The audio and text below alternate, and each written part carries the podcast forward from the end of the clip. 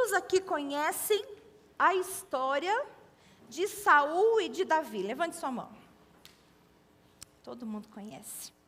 Quantos aqui conhecem a história de Jonatas, filho de Saul? Levante sua mão. E quantos aqui conhecem a história de Mefibosete? Pois é, não é uma história tão conhecida como de Saul, como de Davi. Como a gente, né, como todo mundo aqui já sabe, Saul era rei de Israel, mas embora ele tenha sido aprovado por homens, ele foi reprovado por Deus. Deus então decide destituir Saul do posto de rei e decide instituir Davi como rei. Saul tinha um filho e o seu nome era Jonatas. Jonatas era o príncipe que deveria assumir o trono no lugar de Saul. A Bíblia diz que Jonatas, ele era um guerreiro, ele era comandante do, do exército de Israel. E a Bíblia diz também que ele tinha duas características muito importantes. A primeira, ele era um homem corajoso. E a segunda, ele era um homem leal. Corajoso e leal. E a Bíblia conta que Jonatas e Davi se conheceram no dia ou na ocasião em que Davi derrotou o gigante Golias. E Jonatas, que era o príncipe que assumiria o lugar do seu pai, o rei Saul, vê então a presença de Deus sobre a vida de Davi.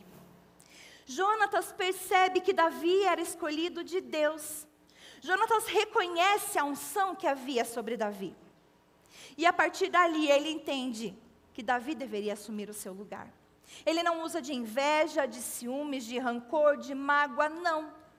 A Bíblia diz que Jonatas e Davi fazem uma aliança de amizade, que eles se tornam muito, muito amigos, que eles se tornam grandes amigos e eles fazem um pacto, uma aliança de fidelidade e de amizade. Está lá em 1 Samuel capítulo 23, verso 18.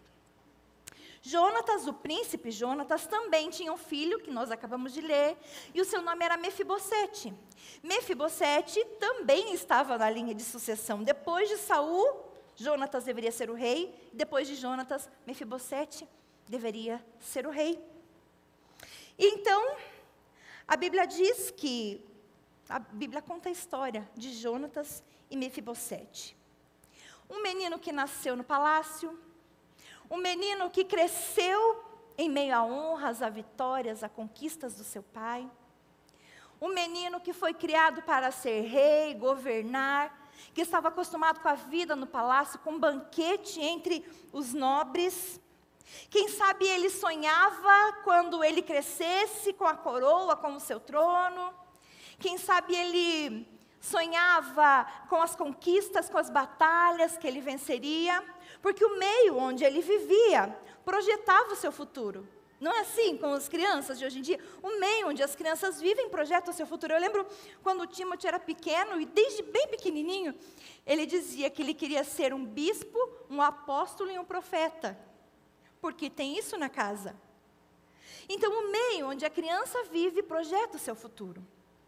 E eu fico imaginando Mefibosete crescendo no meio do, do palácio. Eu fico imaginando talvez ele no, no, pátio brincando com o seu pai de lutinha.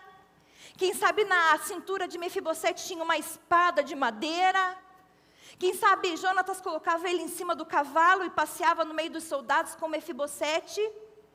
Quem sabe Mefibosete olhava tudo aquilo e desejava e sonhava e brincava, ele era um príncipe. Ele era uma criança cheia de esperança, de sonhos, e ele tinha um futuro promissor. Mefibosete nasceu para reinar. Ele nasceu para se sentar no trono. Ele nasceu para banquetear. Se não fosse um acontecimento trágico na vida daquela criança.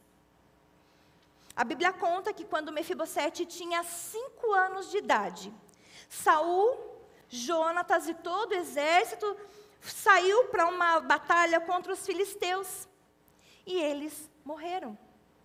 A Bíblia conta lá em 1 Samuel, capítulo 31, verso 1, do 1 ao 6, que Jonatas e seus irmãos morreram pelas mãos dos filisteus. E Saul quando viu todos os seus filhos mortos e todo o seu soldado, todos os seus soldados mortos, ele se suicidou. Mefibosete então se torna órfão. Toda a sua família é dizimada. E a Bíblia conta ainda que naquele tempo, quando um rei assumia ou vencia uma batalha, era comum ele acabar é, matando, aniquilando toda a família do rei anterior, para que não houvesse nenhum tipo de problema, para que ninguém viesse usurpar ou requerer o seu trono depois. E então a Bíblia conta que quando Saul, quando Jonatas e toda a sua família morreu, e ele estava no palácio, e as notícias de que os filisteus estavam vindo e que a sua família havia morrido, quando essa notícia chega até ele, a sua babá, tentando poupar a vida da criança, tentando proteger ele, coloca ele no meio de umas roupas, pega ele, sai correndo para tentar salvar a vida dele, para pegar uma carruagem e ir para outro lugar. Só que neste trajeto, nesta correria, a babá de Mefibosete cai em cima da criança. E aquela criança que era saudável, aquela, aquele menino que era perfeito, aquela criança que corria, brincava, se torna uma criança aleijada de ambos os pés. Um dia só, em um mesmo dia, Mefibosete perde a sua família. Mefibosete perde a mobilidade das suas pernas, se torna coxo. Perde a sua casa, seus sonhos. Em um dia, Mefibosete tem que deixar o seu, a sua casa e ir para um lugar distante, ser adotado por uma família estranha, estrangeira. Quanta desgraça de uma vez só. Ele era tão pequeno, mas estava passando por um terrível e trágico acontecimento na sua vida com apenas cinco anos de idade. E a Bíblia conta então que Mefibosete foi levado a um lugar chamado Lodebar. Diga comigo, Lodebar. E lá ele passou a morar com uma família de uma pessoa chamada Maquir. E é interessante porque há uma similaridade entre a história de Mefibosete e a minha história e a sua história. É interessante porque a história de Mefibosete, ela é a história de todos nós, a história da humanidade. Nós nascemos para reinar. Mas o pecado veio, o pecado chegou, o pecado deformou a humanidade, corrompeu a humanidade. Essa, é essa história minha e sua. Tivemos o nosso futuro comprometido porque o pecado chegou até nós. Ninguém nasce para morrer.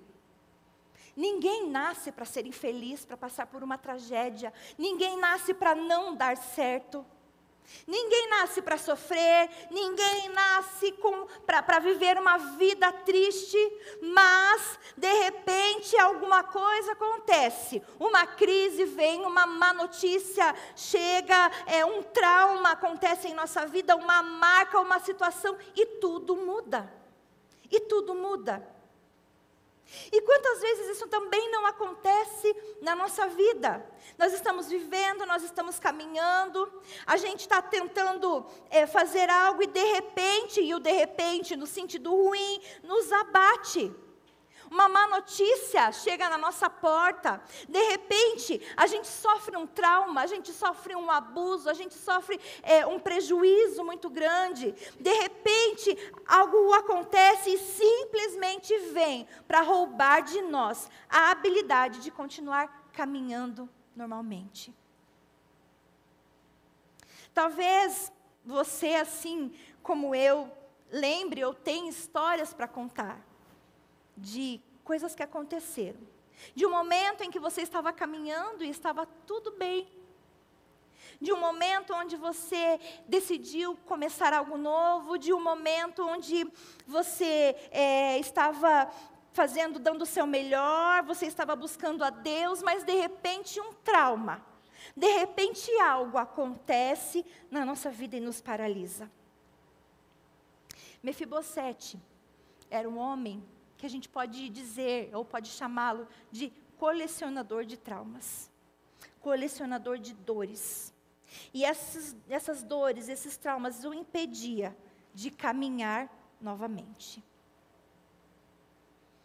E eu quero fazer uma pergunta para você nessa noite.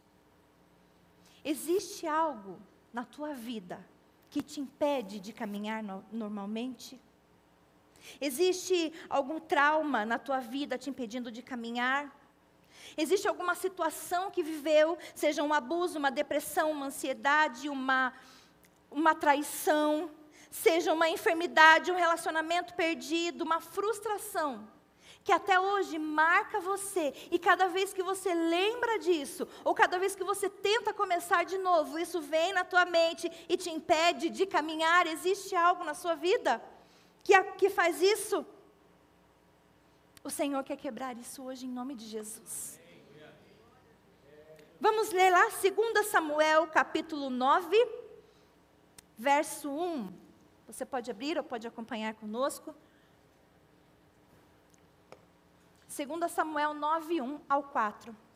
Diz assim: Um dia, diga assim comigo, um dia, um dia.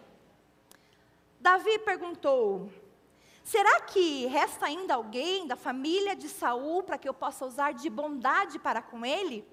Por causa de Jonatas, verso 2. Havia um servo na casa de Saul, cujo nome era Ziba.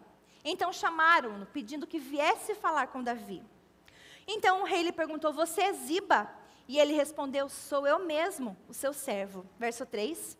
Então Davi perguntou: Existe mais alguém da família de Saul para que eu use de bondade de Deus para com ele?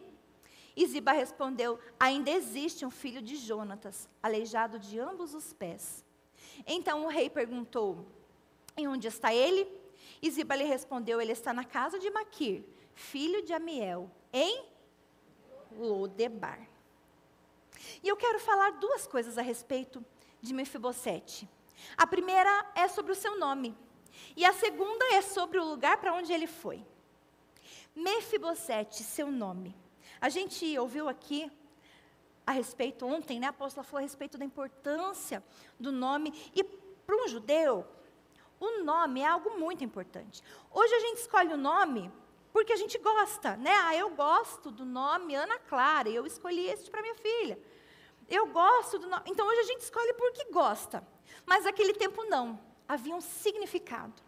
O nome era escolhido por uma, porque alguma coisa estava acontecendo na casa da família. O nome era escolhido por um tempo em que pelo tempo que a família estava vivendo, por alguma coisa que aconteceu no parto. É, enfim, o nome ele significava situação, evento, vitória, tristeza, encontros. O nome era escolhido assim. Ele tinha um significado. O próprio Deus mudou o nome de muitos homens e mulheres. Lembra de Jacó? Nós ouvimos ontem. De enganador para Israel, que é príncipe de Deus. Lembra de Abrão? Deus mudou o nome dele para Abraão, pai de nações. Sarai, Deus mudou o nome dela para Sara. O próprio Deus se revela através de nomes. Jeová Rafá, o Deus que cura. Jeová Jiré, o Deus que prospera. Jeová Shalom, o Deus da paz. O próprio Deus se manifesta através de nomes diferentes. Ele mesmo se revela. E o nome é muito importante. E Mefibosete quer dizer vergonha. Ou vergonha destruidora. E é interessante, né, gente? Porque ele tinha tudo. Ele era um príncipe mas ele levava com ele um nome que era uma maldição. Cada vez que alguém o chamava, cada vez que Mefibosete ouvia o seu nome, ele lembrava que carregava consigo uma vergonha. A Bíblia não diz o porquê deste nome. A Bíblia não diz o porquê que escolheram os pais de Mefibosete deram este nome para ele de vergonha. Mas o que a gente sabe é que mesmo quando se tem tudo, a gente não está livre da vergonha. Muitas vezes, Satanás usa o nosso passado. Muitas vezes, Satanás usa pessoas próximas, a família, coisas grandes, coisas pequenas, para lançar vergonha sobre nós. Muitas vezes, Satanás usa do nosso passado. Satanás, ele, ele, a Bíblia diz que ele é o acusador. Acusador é aquele que lança a culpa e aquele que fala a respeito da nossa vergonha. Ele é o, advogado de acusação. E qual que é a função de um advogado de acusação? Mostrar o erro e convencer da culpa. É isso que Satanás faz com a gente. E muitas vezes a vergonha vem, gente, através de uma palavra, através de uma situação, de uma traição, de um divórcio, de uma mentira. Às vezes a, a, vergonha não vem nem sobre nós, mas ela recai por causa de outras pessoas. Às vezes é uma vergonha recente, às vezes é algo que nós carregamos há muito tempo. Mas eu quero dizer para você nessa noite que o Senhor quer tirar do seu nome toda vergonha. O Senhor quer tirar da sua vida toda vergonha hoje, nessa noite, em nome de Jesus. Creia e receba esta palavra. Deus vai te limpar da vergonha hoje, em nome de Jesus. E o segundo ponto que eu quero falar de Mefibosete era sobre o lugar para onde ele foi levado. Como que era mesmo o nome? Lodebar. Algumas informações sobre Lodebar. Sabe aquele ditado assim? Ah, sabe lá aquele lugar, lá onde Judas perdeu as botas? Vocês já ouviram falar nesse ditado? Vocês já ouviram falar assim? Ah, sabe aquele lugar? Ixi, é lá onde o vento faz a curva. Já ouviu falar nisso? Lodebar era um pouco mais para frente, tá, gente? Lodebar significa lugar do esquecimento. E algumas informações sobre este lugar. Lodebar, ele era um lugar de extrema situação de penúria e miséria. Lodebar era uma cidade de terra sequíssima, improdutiva. Nem capim crescia em Lodebar. A água utilizada lá vinha de uma cidade cerca de 37 quilômetros de distância. Era uma terra, era uma terra miserável e árida. Quase todos daquela cidade eram doentes ou mendigos. Lodebar era a realidade daquele príncipe. Mefibosete cresceu ali, casou, teve um filho, tudo em Lodebar. Lá ele teve que se adaptar à sua limitação física, lá ele teve que se adaptar a uma vida mais simples, Lá ele perdeu os seus sonhos, lá ele perdeu as suas esperanças, lá ele perdeu as suas forças, a sua coroa, o seu futuro promissor. Todos os dias eu fico imaginando Mefibosete chorando o infortúnio da tragédia que havia acontecido na vida dele. Eu imagino e eu penso comigo que todas as noites, quem sabe, quando o Mefibosete deitava na sua cama, colocava sua cabeça no travesseiro, ele pensava: por que, que eu estou aqui? Poderia ter sido tão diferente? Como deveria ser diferente a minha vida? No lugar do esquecimento, Mefibosete foi esquecido. Quem sabe as pessoas mais velhas olhavam para Mefibosete e pensavam: puxa, coitado desse jovem, né? Tinha tudo, mas hoje não tem mais nada. Quem sabe os mais jovens olhavam para Mefibosete e nem imaginavam que estavam diante de um príncipe, diante do neto do rei. É isso que o trauma faz. Ele nos leva para lugares de angústia, nos leva para lugares de sequidão, lugares de tristeza. Mefibosete era um príncipe sem coroa, era um nobre que estava no lugar de esquecimento. Você já se sentiu assim? Num lugar de esquecimento? Parece que numa geladeira. Você já se sentiu assim numa terra de sequidão, imaginando, puxa, poderia ter sido tão diferente? Puxa, deveria ter sido diferente. Onde foi o erro? O que eu poderia ter feito? Como eu cheguei aqui? Você já pensou? Você já se pensou em algum momento da sua vida? Puxa, parece que a minha família me esqueceu, parece que os meus amigos me esqueceram, a minha vida sentimental foi esquecida por Deus, o meu ministério foi esquecido, o meu chefe esqueceu de mim, todo mundo é melhor do que eu e eu parece que estou seco. Já pensou isso? Puxa, eu faço tudo, eu me empenho, eu faço, eu dou meu melhor, mas parece que eu não vejo os resultados. Eu me sinto numa terra seca. Quantas vezes nós já nos sentimos assim em Lodebar? Mancos como Mefibosete. Muitas vezes a gente está assim, não é? Manco, está bem de um jeito, de um lado e ruim do outro. Quando está tudo bem lá em casa, alguma coisa no trabalho não vai legal. Quando está bem no trabalho, está faltando vida com Deus e parece que o ministério não flui. Quando está bem numa coisa, está bem financeiramente, daqui a pouco você está com a vida sentimental fragilizada. Falta oração. Em algum momento da nossa vida, a gente está manco, com algum tipo de debilidade, seja ontem ou seja hoje. Eu quero dizer algo para você e você precisa entender isso. Essa é uma chave de Deus para você. Deus não te criou para andar manco. Deus não te criou para andar bem de um jeito e ruim de outro. Deus disse que Ele veio para te dar vida e vida em abundância. Então é vida em todas as áreas da sua vida. Segundo Coríntios 9, 8, diz assim: Deus é poderoso para fazer que toda a graça lhe seja acrescentada, para que em todas as coisas, diga em todas as coisas, e em todo o tempo, tudo o que é necessário, vocês transbordem em toda a boa obra. Não é capengando, não é mancando, não é se arrastando, mas é vivendo plenamente em Cristo. É para isso que você foi chamado. Mesmo sendo neto de, mesmo, mesmo estando em Lodebar, Mefibosete era neto de um rei. Mesmo estando em um lugar de esquecimento, ele tinha na sua essência, ele tinha nas suas veias correndo um sangue real e ele tinha direito a estar no palácio. Mesmo estando em Lodebar, ele era um nobre. A situação não tinha mudado quem ele era. Eu quero dizer algo para você. Você é filho do Rei dos Reis do Senhor dos Senhores. E nada e nenhuma situação pode mudar isso na sua vida. A ausência de provisão, a escassez, as pessoas, a limitação física, o ambiente, não muda quem você é. Quantas vezes a voz do medo, quantas vezes a voz da incapacidade, da vitimização falam alto na nossa mente, e quantas vezes a gente acredita nisso? Quantas vezes?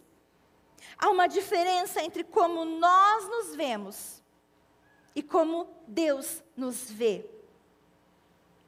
Há uma diferença. A palavra de Deus diz em Jeremias 29, 11, que Deus tem para nós um futuro e uma esperança. Diga comigo, um futuro. Diga mais forte, um futuro e uma esperança. Diga mais uma vez, um futuro e uma esperança. Amanhã, quando você acordar, lembre-se disso. Eu tenho um futuro e uma esperança. E caminhe debaixo dessa promessa do Senhor para a sua vida. Em nome de Jesus. Em nome de Jesus. Você tem um futuro e uma esperança. Sempre vai aparecer uma voz contrária nos teus ouvidos, na tua mente, no teu coração. Sempre vai vir uma voz para te pôr medo e dizer: Ei, isso não é para você. Lodebar é para você. Sempre vai haver algo dizendo, você precisa voltar para o lugar do esquecimento. Mas eu quero te dizer que é mentira isso, em nome de Jesus. Você não foi feito para Lodebar. Essa é a voz do acusador, mas Deus não te vê pela lente do acusador. Mas você precisa entender quem você é. Você precisa entender quem você é. Pergunte para a pessoa que está do teu lado, quem você é?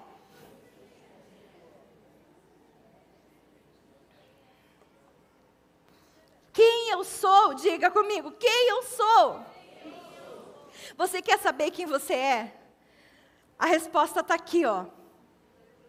E aqui diz que você é filho amado do Pai. Aqui diz que você é menina dos olhos de Deus. Aqui diz que você foi lavado e comprado pelo sangue de Cristo. Aqui diz que você é mais que vencedor em todas as coisas. Aqui diz que você é sarado e curado pelo sangue de Jesus. É isso que você é. É isso que você é. E não aceite o contrário. Você é cordeiro com Cristo. Não aceite o contrário. Não aceite. E voltando à história aqui, a Bíblia diz que 20 anos havia se passado desde que Mefibosete havia sofrido aquele acidente e ficado coxo de ambos os pés. 20 anos havia se passado desde que ele havia ficado órfão e tinha sido levado para Lodebar. Quem sabe Mefibosete pensava que nunca mais entraria pelos portões do palácio. Quem sabe Mefibosete pensou que nunca mais se assentaria na mesa com o rei. Quem sabe Mefibosete já não tinha mais esperança de um futuro melhor, ou um sonho de viver novamente como um príncipe, com uma família, com uma realeza. Quem sabe ele não sonhava mais. Mas, diga assim, mas, Deus sempre tem um mais. Deus sempre tem um mais. E um belo dia, estava lá Davi no seu palácio com a vida resolvida, tudo de boa tranquilo. Quem sabe ele acordou naquele dia, quem sabe estava um sol lindo como estava hoje, e ele começa a andar pelo seu palácio, e aí ele lembra. E eu tenho certeza que foi o Espírito de Deus que lembrou Davi sobre isso. Ele lembra, ele lembra que ele havia feito uma aliança com Jonatas. 2 Samuel, capítulo 9, verso 3. Aí Mefibosete já tinha mais ou menos uns 25 anos. E lá diz assim: Então, Davi perguntou: Existe mais alguém da família de Saul para que eu use de bondade para com ele? Quem sabe Davi chega assim, gente, esse negócio é o seguinte, pessoal. Alguém aqui quer falar, quer fazer uma pergunta geral. Pessoal, vocês sabem, vocês lembram? Ei, vocês conhecem alguém que ainda está vivo da família de Saul? Vocês conhecem alguém que, que ainda vive? Mas continuem ali, veja bem, o que, que Davi falou que queria fazer? Pode deixar lá, Pri. Para que eu use do quê? Do quê? Da bondade de Deus. Davi não estava falando de uma bondade humana, mas Davi estava falando de uma bondade que nos encontra nos lugares de esquecimento, da bondade que nos encontra no lugar onde ninguém vê, da bondade que nos encontra onde, todo mundo nos esqueceu. Davi estava falando de uma bondade que não olha para quem nós somos, que não olha as nossas atitudes, que não nos mede por aquilo que nós fazemos. É uma bondade que vem de Deus, e conforme Lamentações, o livro de Lamentações, capítulo 3, é por causa dela que não somos consumidos. É a bondade de Deus. É uma bondade que nos encontra, é uma bondade que nos abraça é a bondade de Deus. E eu quero dizer algo para você hoje. Se você acordou, é porque a bondade de Deus está sobre a tua vida. Se você está aqui hoje, é porque a bondade de Deus está sobre você. A bondade de Deus se lembra de você, mesmo, em que, mesmo quando você pensa que está num lugar de esquecimento, a bondade de Deus está sobre você. Se você está de pé, é porque Deus ainda tem sonhos, é porque Deus ainda tem um futuro e Deus ainda tem esperança para a sua vida. É a bondade que nos livra de sermos consumidos. Segundo Samuel, ainda no, no verso 3, Davi pergunta: alguém existe ainda para receber a bondade de Deus? Veja que Davi não perguntou assim, gente, ó, alguém conhece aí alguém que é capaz? Algum guerreiro, alguém qualificado, alguém que seja notável, forte, corajoso, alguém que seja merecedor da bondade de Deus. Foi isso que Davi disse? Não. Sabe por quê? Porque a bondade não procura feitos, a bondade não procura qualidade, a bondade não procura características. A bondade simplesmente é bondade. Davi diz assim: resta alguém ainda da casa de Saul para que eu demonstre bondade para com ele?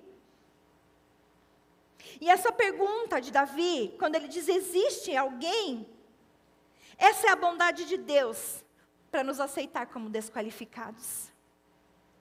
Essa é a bondade que não importa se você ou eu fizemos alguma coisa para merecer ou não. Sabe por quê?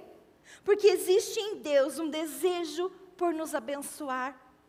Existe em Deus um desejo por demonstrar graça. Existe em Deus um desejo de demonstrar a sua misericórdia para comigo e para com você. Mesmo quando a gente não merece, e a gente não merece, gente. A gente não merece. A minha pergunta nessa noite para você é: há alguém aqui a qual precisa desta bondade sobre a sua vida? Há alguém aqui que está preparado ou deseja receber a bondade de Deus sobre a sua vida?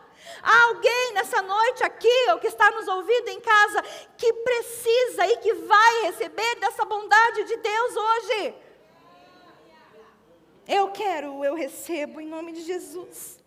Porque não depende de nós, mas é porque Ele é bom.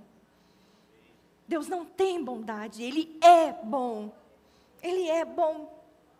E então Davi pergunta se alguém conhece, e aí um abençoadinho lá diz: Ei, rei, eu sei sim.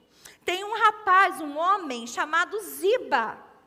Ele foi servo de Saul, ele deve saber. Guarde esse nome, gente. Ziba. Para as futuras mamães aí, gente, não é um bom nome para se dar para filho, tá, gente? Sabe por quê? Ziba significa aproveitador. Ele era servo de Saul. A Bíblia conta que quando Saul morreu e Mefibosete foi levado para Lodebar, Ziba tinha 15 filhos e 20 servos, e ele se estabeleceu nas terras de Saul. E lá ele passou a viver, lá ele passou a morar, ele estava aproveitando do direito que era de Mefibosete. Você conhece alguém assim? Aproveitador do direito alheio? Abusador do que não é dele? E é interessante porque Ziba, ele não tinha interesse nenhum em que Mefibosete fosse encontrado. Estava bom para ele, né? Ele tinha, ele teve 20 anos de oportunidade para trazer Mefibosete para as terras que eram de direito dele. E a Bíblia conta que ele não o fez. Qual era o de Ziba, gente? Ele queria desfrutar daquilo que não era dele. Ele poderia ter ajudado o menino, ele poderia ter trazido o menino e dado para o menino aquilo que era de direito, mas ele não fez. E é interessante porque, às vezes, na nossa vida isso acontece também, não é verdade? Às vezes, as pessoas que poderiam nos devolver algum direito, que poderiam nos ajudar, que poderiam nos abençoar, pessoas que têm tudo na mão para te ajudar e ser bênção na tua vida, pessoas próximas, que nos conhecem, não fazem. Não fazem. Mas o que, que acontece?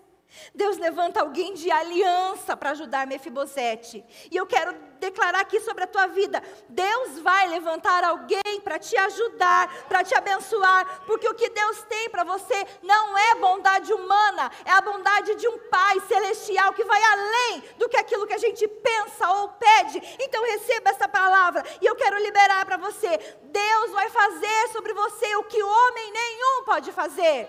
Deus vai abrir as portas sobre a tua vida em nome de Jesus.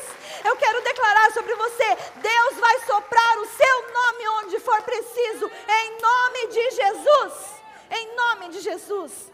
Porque Ele é Deus e Ele faz o que ninguém pode fazer. E então Davi chama Ziba. E diz: Ziba, Ziba, o aproveitador. E olha a resposta de Ziba para Davi, verso 3. Aí então Davi, o rei Davi pergunta: existe mais alguém da família de Saul para que eu possa usar da bondade de Deus para com ele? E aí Ziba responde: ainda existe um filho de Jonatas lá, aleijado de ambos os pés. Era mais ou menos como se Ziba estivesse dizendo assim: ó, oh, rei, é o seguinte, você é rei, ele não é ninguém. Ei, ele não é ninguém importante. Olha, rei, ele é uma pessoa sem valor, um qualquer, alguém que não vale a pena você gastar o seu tempo procurando. Depreciação. Ziba depreciou Mefibosete. Ziba quis trazer de volta a vergonha e a dor de Mefibosete. Ziba, ele representa o inimigo das nossas almas. Todos os dias a gente é acusado por Satanás. Todos os dias ele tenta nos lembrar daquilo que nós não somos e daquilo que nós não temos. Ele é coxo, ele é limitado, e ele é um coitado lá. Ele não serve nem para sentar na sua mesa, rei. É isso que Satanás faz com a gente. Ele tenta nos lembrar daquilo que a gente não tem, das nossas imperfeições, das nossas falhas, dos nossos traumas. E a minha pergunta para você é: você tem ouvido essa voz? Você tem dado é, lugar para essa voz na tua vida? Você tem dado crédito para a voz do inimigo sobre você? Dizendo o que você não é? Dizendo o que você não pode? E ó, eu vou te dar uma dica. A voz do inimigo, ela nunca vem dizendo assim, ó, você não. A voz do inimigo é assim, ó, puxa, eu não posso nada. E aí a gente diz: puxa, eu não posso nada. Aí ele vem no nosso ouvido e diz assim: eu não consigo. E a gente, eu não consigo. E aí ele vem e sopra de novo: eu não mereço.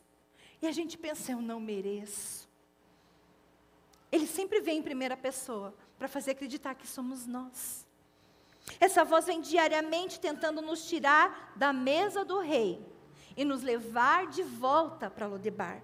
Porque no lugar de esquecimento, a gente não vive aquilo que foi criado para viver. No lugar de esquecimento, a gente não, não é aquilo que foi criado para ser. A voz que tenta nos fazer ser esquecido é a voz que tenta nos tirar do caminho. João, capítulo 10, verso 10, Jesus disse assim, ó, o ladrão, que no caso aqui ele está falando de Satanás, ele veio senão para roubar, matar e destruir. E essa palavra destruir, do grego, significa tirar do caminho. Ziba estava tentando tirar Mefibosete do seu caminho, para se aproveitar de uma herança que era dele, para usurpar a herança de Mefibosete. Mas Davi não deu ouvidos para Ziba. Eu quero liberar mais uma palavra sobre a tua vida. Receba isso em nome de Jesus tudo aquilo que foi usurpado de você, tudo aquilo que foi roubado de você, que foi tomado de você sem que você pudesse se defender, em nome de Jesus será restituído sobre a sua vida. Toda palavra que veio para desconfigurar a promessa de Deus sobre a tua vida está quebrada, em nome de Jesus. Deus vai te buscar e Deus vai te restituir, em nome de Jesus. Em nome de Jesus, toma posse dessa palavra, creia nisso. Em nome de Jesus. Davi, ele é a tipificação de Jesus, porque ele mandou buscar Mefibosete para se assentar à mesa. Com uma única diferença: Davi mandou buscar, mas Jesus, ele mesmo veio em carne e osso para nos resgatar, para nos redimir.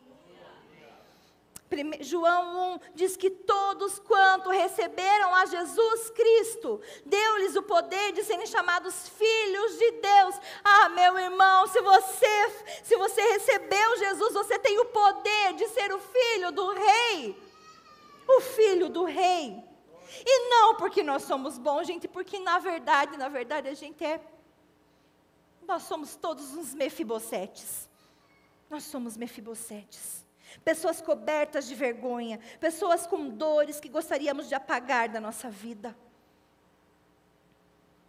O inimigo quer nos envergonhar, mas Jesus quer nos cobrir de bondade. O inimigo, Satanás, ele quer que a gente volte e seja esquecido, mas Deus nos traz para a sua mesa. Satanás, ele quer falar das nossas falhas, mas Deus lembra da nossa identidade. Satanás nos rouba, mas o Senhor nos restitui. Então o rei dá ordem para sua comitiva que vá buscar Mefibosete. E eu fico aqui, gente, imaginando aquela cena. Em Lodebar, aquela cidade miserável, de escassez, de pobreza, de repente, começa a chegar a comitiva do rei, aqueles homens muito bem trajados, quem sabe com armaduras, com escudos, em cima daqueles cavalos bonitos e treinados. E, aquela, e o povo daquela cidade começa a olhar e se espantar, e começam a se abrir os caminhos, e aquela comitiva vai procurando o endereço de Mefibosete. E então aquele comandante da comitiva pega e abre um pergaminho e para na frente de um casebre e ele grita: Mefibosete! Não há mais vergonha naquele nome. Talvez Mefibosete, quando olhou aquela comitiva, ele pensou: Meu Deus, o rei me descobriu, os meus dias chegaram ao fim. Imagine o choque de Mefibosete ao abrir a porta do seu casebre e ver aquela comitiva real chamando pelo seu nome. Meu Deus, meu Deus. Talvez ele pensou, meus dias chegaram ao fim, mas ele estava sendo chamado porque o rei queria dar um novo tempo, escrever uma nova história, fazer coisas novas na vida daquele homem. Eu quero dizer algo para você, é isso que o Espírito Santo faz conosco. Ele nos chama pelo nosso nome, ele nos tira do lugar de sequidão e nos leva à presença do Rei dos Reis e do Senhor dos Senhores. Um novo tempo, uma nova história estava começando para aquele homem. E um novo tempo e uma nova história o Senhor quer escrever sobre a sua vida. Não pense que o, hoje é o que está acontecendo, é o fim. Não, há coisas grandes, há dias de glória sobre a sua vida por vir. Em nome de Jesus. Em nome de Jesus. E aí o verso 6 diz que Mefibosete vai até a presença do rei. E aí, quando Mefibosete chega diante do rei, a primeira coisa que Davi fala para ele, o que é? É o seu nome. Então Davi olha e chama ele pelo seu nome. Ele não era mais o esquecido, mas ele tinha um nome. Isaías 49, verso 16, diz assim: Eu gravei você na palma das minhas mãos, os seus muros estão diante de mim, o seu tempo chega, a sua hora chega, o seu dia de glória chega, porque o seu nome está escrito nas palma, na palma das mãos do Senhor. O Rei dos Reis, o Senhor dos Senhores, Ele conhece o nosso nome, Ele sabe quem nós somos, Ele conhece o nosso endereço, os nossos pais, os nossos irmãos, Ele sabe das nossas angústias, inquietações, Ele sabe aquilo que nos preocupa, Ele conhece os nossos sonhos, planos, o nosso passado, o nosso futuro e o nosso presente, porque o nosso nome está escrito na palma das Suas mãos. E o mesmo rei que te conhece, que tem o nome, o seu nome escrito na palma das suas mãos, diz para você: não tema, não tema. Isaías 43, 1 diz: Agora diz o Senhor que te criou, não temas, porque eu te remi, eu te chamei pelo teu nome. Quando você passar pelas águas, eu estarei contigo. Quando você passar pelos rios, eles não te afogarão. Quando você passar pelo fogo, ele não te queimará, porque eu sou o Senhor teu Deus. Eu sou o Senhor teu Deus. Essa é a palavra do Senhor para você. E o verso 9. Naquele momento, por amor a Jonatas e pela aliança que Davi havia feito com ele, ainda na sua juventude, Davi restitui tudo que pertencia à família de Mefibosete a ele. Davi determina que daquele dia em diante ele comeria todos os dias à mesa do rei e ele seria tratado como um dos seus filhos. Deus nos chama de Lodebar e nos leva para o seu palácio, onde por causa do seu amor e por causa da sua bondade ele nos oferece uma mesa para que a gente coma todos os dias. A Sua presença. Nessa mesa há tudo aquilo que nós precisamos, há o suprimento, a provisão, à nossa disposição. Nós somos tratados como filhos herdeiros, não mais como esquecidos em Lodebar. A única coisa que a gente precisa é ir até a presença do Rei. Ir até a presença do Rei. Hebreus capítulo 4, verso 16, a palavra diz assim: se aproximem com confiança diante do trono. Se aproxime com confiança. Deus nos ama, independente daquilo que nós somos ou daquilo que nós temos. A partir daquele dia, nada mais faltou para Mefibosete. E eu quero dizer que nada mais vai lhe faltar em nome de Jesus. Mefibosete comia do bom e do melhor. Mefibosete se vestia com o melhor. Mefibosete não estava mais sozinho. Mefibosete sentava em família, porque Deus não só nos provê, mas Ele também nos coloca de novo na comunhão. Mefibosete tinha homens que cuidavam dele, os guardas do rei. Tudo que ele precisava, ele tinha, e que assim seja sobre a tua vida, em nome de Jesus. A sua dignidade, o seu valor e a sua vida serão restaurados, em nome de Jesus. Em nome de Jesus. Deus hoje lembra você que talvez se identifique com Mefibosete, no sentido de muitas vezes se sentir esquecido. Muitas vezes viver com trauma, muitas vezes viver com dores. Mefibosete foi abraçado pela graça, embora tivesse limitações. A presença do rei não curou Mefibosete. A presença do rei não fez os seus pés voltarem ao normal. Ele continuou com limitações, ele continuou com imperfeições, mas ele tinha acesso à presença do rei. Mas ele se assentava na mesa com o rei todos os dias. E o que eu quero dizer com isso? Deus não olha as nossas limitações. Deus não olha as nossas falhas, Deus não olha os nossos erros, Deus não exige de nós perfeição, mas o que Ele deseja é presença, comunhão, relacionamento, proximidade. Isto gera em nós a perfeição. É isso que o Senhor tem para nós, uma esperança e um futuro. Uma esperança e um futuro. Hoje eu quero te incentivar a não alimentar mais aquilo que te adoece, mas alimentar aquilo que te fortalece. Pare de olhar para o passado, porque o seu futuro não está lá. O Senhor nos tira de Lodebar, então vamos parar de colecionar dor, trauma, vergonha, ferida. Chega de ficar apegado às coisas que já passaram, a coisas que não deram certo, a dores que ficaram para trás. Chega de olhar para trás, Deus tem um tempo novo. O rei está nos chamando para a mesa. O rei tem um lugar de restituição e a gente pode chegar nesse lugar com confiança. O rei nos abraça, nós estávamos perdidos, nós estávamos sem capacidade de caminhar, sem esperança, mas nós fomos resgatados, nós fomos adotados e nós somos colocados como herdeiros de Cristo. Na mesa do rei a abundância, na mesa do rei a fartura. Na mesa do rei há um lugar para você. E essa é a boa notícia do Evangelho. Lodebar não é o seu lugar. Lodebar não é o meu lugar. Nós somos chamados pelo rei para comer na sua mesa. Então deixe Lodebar para trás e nunca mais volte para lá. Nunca mais volte para lá. Jesus já nos tirou de lá. E aquele que está em Cristo é nova criatura. As coisas velhas se passaram e ele fez tudo novo. Venha para a mesa do rei nessa noite.